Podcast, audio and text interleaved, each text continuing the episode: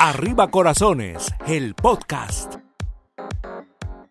Bueno, pues ya estamos listos con Arriba Corazones, el podcast. Y hoy les tengo una gran personalidad, un hombre excelente, un médico, no se diga, qué barbaridad. Él es nada más y nada menos que el doctor Francisco Javier Hernández Mora, gineco-obstetra, presente aquí con nosotros. ¿Cómo está, doctor? Eh, sí, pues muy contento de estar aquí en que estás estrenando este sistema, Que... Padrísimo, doctor.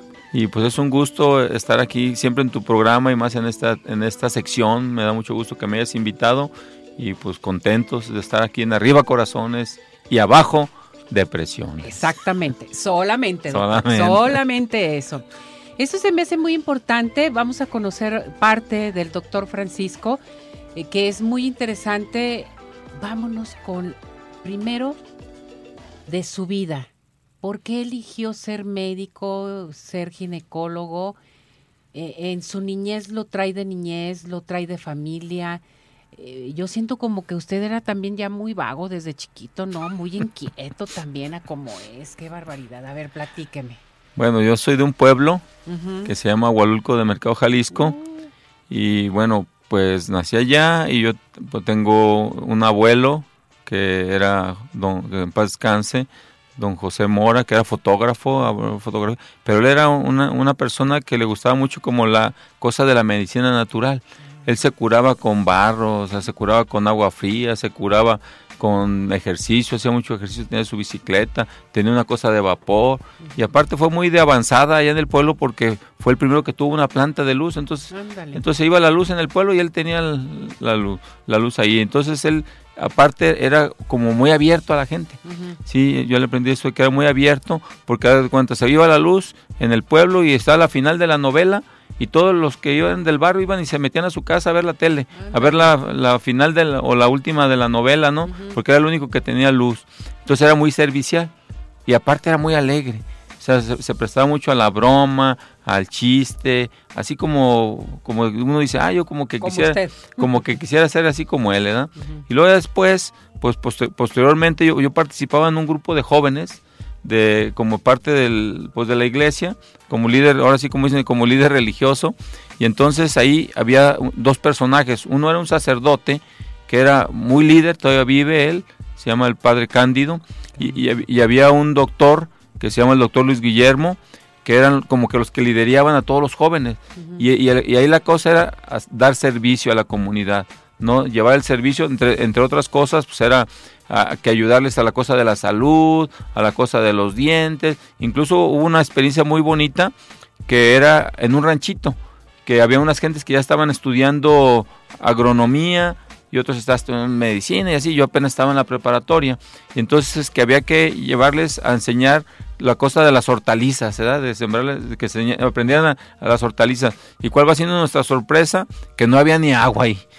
Todos los agrónomos estudiaron un, estudiaron un pozo que había, que estaba arriba, entonces lo, que, si el agua fuera potable, y entonces entre todos los jóvenes y, la, gente bajamos el agua al pueblo, al ranchito. Entonces fue una experiencia, entonces como que eso empieza a ver, y dices, ¿yo qué me gustaría hacer para estar al servicio? Tenía dos opciones, o me entraba de sacerdote, o entraba de médico. No, no, no, no, lo hago como sacerdote, ¿no? Pues yo estuve, un año en el seminario, sí, sí, claro de seminarista, se llamaba seminarista en familia, y era los sábados y los domingos. Y yo iba ahí, pues estudiábamos todo lo, que tenía que ver con la religión, y pues mucha cosa era del servicio. Pasó un año y ya me dijeron, pues si quieres, ya te puedes, o sea, o te quedas o te vas, ¿verdad? No hay. Entonces yo dije, no, mejor, mejor me voy. Ándale. y entonces ya, eh, eh, terminé la, preparatoria y entonces quería ser médico. Curiosamente, nadie de mi familia es médico. Entonces hablaban de que no, pues es muy difícil entrar, ocupas un buen promedio. Entonces yo en la preparatoria fui el sexto lugar de promedio de mi preparatoria. Y en la preparatoria que yo estuve, que es la prepa 2, decía, no, es que de la prepa 2 entran muchos a medicina. Y aparte llevaba las áreas médico-biológicas, donde ya empezabas a involucrarte con eso. Y me gustaba mucho. O sea, me gustaba mucho lo relacionado con la, con la salud, con la ciencia, con lo básico, con lo que se estudiaba ahí, y me, y me encantaba. Entonces dije, ah, no, sí quiero, como dicen, yo quiero ser médico, ¿no? Entonces ya entro, entro a medicina, y obviamente en medicina, pues además de, de, ser, médico, me gustaba la cosa de lo básico, así como entré a un laboratorio en cuarto semestre, casi en quinto semestre, para dar clases. A mí siempre me ha gustado, como dice, yo soy médico de profesión, pero profesor de vocación. Entonces a mí desde que entraba a la escuela me, me daba por enseñar a mis compañeros que no le entendían algún tema, que por decir una, pesada que bioquímica, ah, pues yo los juntaba y les explicaba cómo eran los términos para que nos fuera bien a todos, ¿verdad? Y siempre así, o sea, me gustaba enseñar. Entonces, de quinto semestre entré a un laboratorio que es el laboratorio de fisiología y farmacología y ya era como instructor. O sea, era ya como adjunto del profesor que les das a, tus, a los alumnos ahí. Y entre eso también me gustaba organizar eventos culturales, sociales, académicos, deportivos, de todos. Eso me, me gustaba. Entonces también tuve, esa, tuve esa oportunidad. Y entonces ya después viene lo, lo interesante. O sea, vienes, vas a hacer una especialidad. ¿Qué especialidad quieres hacer? Entonces yo estaba, por ejemplo, en, cuando hice el servicio social, también tuve la oportunidad de ir a México a un centro de investigaciones que se llama el Sinvestap, sí, donde estuve unas vacaciones, un verano, y estudiábamos cosas básicas, en, en, este caso de neurología. En aquel entonces estaba de moda el síndrome de Parkinson, aquella enfermedad de muchos movimientos, y se hacían estudios en ratones. Entonces yo entré ahí, estuve ahí y prácticamente a los que íbamos de Guadalajara nos aceptaron para quedarnos. Nos decían, no, es que ustedes, pues como dices tú, traen muchas ganas, ¿verdad? Muchas ganas. Y aparte están preparados y saben hablar y saben organizar. Ocupamos gente así. Pero entonces tampoco dije, no, tampoco me gusta estar como en un solo, como en un laboratorio, encerrado en un laboratorio. No, yo quiero como Algo más. más que pueda servir más a la gente. Más adrenalina. Más adrenalina. Totalmente. Más adrenalina. Entonces ya fue cuando dije, bueno, yo, yo tenía en, mis, en mi carrera de medicina dos, dos profesores que me llamaban la atención cómo eran y cómo se comportaban. Uno era el doctor, uno que se apellida Romero Iñiguez, que fue mi maestro de bioquímica, entre muchos profesores, ¿no? Pero que era, era ginecólogo, me gustaba, pero le preguntaba cómo le hacía, cómo daba la consulta, y me invitaba a veces a su consultorio. Y tenía otro, mi gran maestro, que te tocó conocer, que en paz descanse, el maestro Arnoldo, que también fue mi, mi, maestro y que él andaba en la cosa de la investigada, de los congresos, y fue el primero que, que metió la cosa de los eh, congelamientos de embriones, o sea, de fertilización in vitro aquí en el occidente del país. Entonces a mí me, me empezó a gustar eso. Entonces dije, oh, ¿por qué no atender embarazadas y los partos y las situaciones de ese tipo, no? Entonces dije, no, yo quiero ser ginecólogo. Voy a ser, y te, daban tres opciones. Tres, opciones, para ver qué especialidad querías. Y yo puse punto número uno, ginecobstetra Punto número dos, ginecobstetra. Punto número tres, ginecobstetra. Si no, me meto a gine, no entro a ninguna. Qué barbaridad, fíjese nada más. Y entró. Y entré al Hospital Civil Antiguo, a la, a la, a la área de ginecobstetricia. Y el que el jefe en ese entonces pues, era el maestro Arnoldo, que estaba ahí. Fue cuando ya lo tuve más oportunidad de conocerlo. Y él se empezaba a dedicar a la cosa del parto natural, del parto autóxico, una episiotomía, ese tipo de cosas que a mí me empezaron a gustar y me empecé a adentrar a eso. alternativas de parto, que el parto en agua, que todo ese tipo de cosas. Cesáreas innecesarias. reducción de cesáreas, atención de parto después de una cesárea o de dos cesáreas. Toda esa, situación a mí me empezó a gustar. Entonces a, veces me preguntan, oiga, doctor, ¿y a usted por qué le gustan los partos? ¿Por qué le gusta esa, esa, esa, Dije, pues yo pienso fue como yo nací. O sea, eso, uno se puede remontar. Tú me estabas preguntando cómo, cómo nací. Pues nací en ese pueblo, pero lo, interesante es que fui atendido por una partera. Se llamaba Doña Juanita. Y entonces realmente me atendió en la casa de mis papás. Ahí nací, en una. Pues ahí ahora sí que dicen, no lo cueste en petate porque nació en colchón. Pues yo nací en petate. y, atendido por la partera doña Juanita. Y pues eh, dicen, pues, ¿qué horas eran? No había yo que reloj en ese rato, pero ya era la madrugada, entonces ya supieron que era después de las 12 de la noche. ¿Cuánto pesó? ¿Cuánto midió? Pues ni se usaba tampoco. y yo pienso que tuve buena calificación al nacer porque nací chillón. chillando y con ah. buena coloración, porque si me estaba... Bien inquieto. Estaba regüerito. ¿Qué tal? No, pues yo como de niño era medio tranquilón, era tranquilo, aunque me gustaba pues en la primaria participar en todo, ¿no? Dice mi Luchita, incluso les digo, lo único que no, como que no se me dio fue la cantada, ¿no?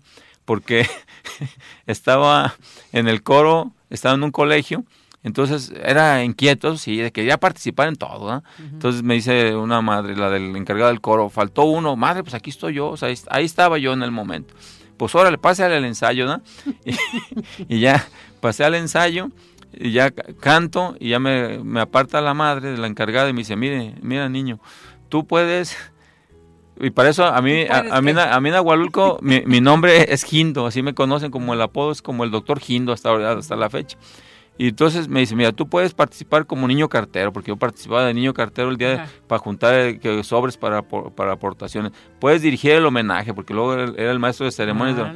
Puede ser el de la escolta, el capitán de la escolta puedes participar en el fútbol, en lo que tú quieras, pero para el canto no se te dio, no te voy a aceptar nunca. Qué barbaridad. ¿Y usted? No, pues ya dije, no, ya me, me, fui llorando a mi casa porque no era lo mío la cantada, ¿no? Pues ya le, empecé por otro lado. Y luego ya en la secundaria dije, no, pues el coro, ¿da? Para la guitarra, aprendí a tocar guitarra. Y ahí vamos al, al coro, al, al, templo, a la misa de jóvenes, ¿verdad? Al aleluya, aleluya. Y me dice el, el director de la, de la orquesta. de la orquesta y del coro, me dice, mira, Tú si quieres nomás toca la guitarra. No hables, por favor. Ya me imagino la voz tan muy destemplado, que destemplado. Qué barbaridad. Y ya cuando dije, Dios mío, mándame una señal, mándame una señal de que lo mío no es la cantada. No, pues un día que me desmayé, en vez de volver en sí, volviendo. Entonces dije, no, ya, de plano, de plano, Ay, de plano lo mío no es la cantada. Entonces ya buscándole, por ejemplo, una de las cosas que sí me emociona es poder dar una plática, una conferencia, porque no, yo no era así, o sea, yo no era así tan, como dices tú, tan extrovertido, no, uh -huh. al contrario, era callado, dice mi mamá, donde lo, donde lo ponían ahí se quedaba ese niño, ¿Qué dice ahí ya me que sentadito, obediente, me echan carrilla que porque dicen que desde niño estaba como, como limpiecito, así no me quería ensuciar, cosas de eso. Sí, Como siempre. Ay, ¿cuánto Muy me dice, limpio. ¿de dónde te salió eso? Porque dicen, ¿de dónde te salió? Así le dije, no, pues yo creo que uno fue de, de mi, abue de mi abuelito, porque siempre andaba en el pueblo, él andaba de como de traje, era el fotógrafo oficial ahí y andaba muy muy alineado, ¿no? Es decir, muy, de hecho un día me regaló todas sus corbatas que tenía porque tenía un buen de corbatas que me, ahí me las fui consumiendo cuando era estudiante de medicina y ahí las usaba. Y se las acabó. Sí.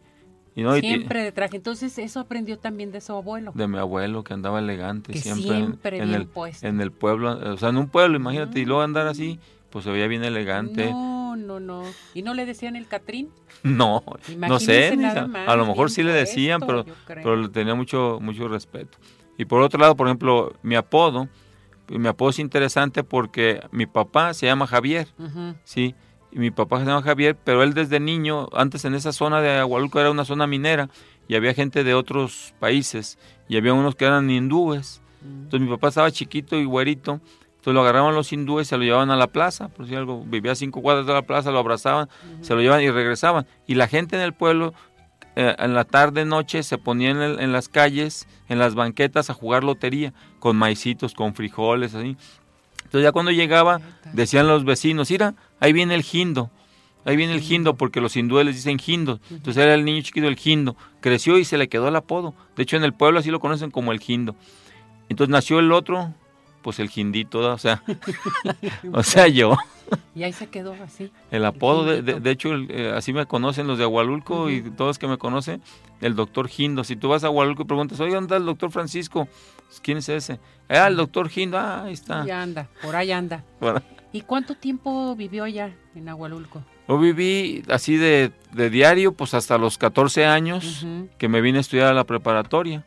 Y ya nos venimos aquí a la preparatoria y pues son, una- son, etapas muy difíciles. A los 14 años ya venir a la ciudad y estar como quien ¿Se dice... vino con sus papás? No, ¿O solo, solo, solo, abrir brecha, como dicen.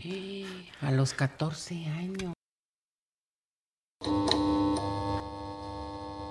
Cantaban los camiones, vendía chicles. Platíquenos, o sea, ahorita actualmente, ¿qué es lo que está haciendo usted? Estás haciendo que me mueva como las fibras más sensibles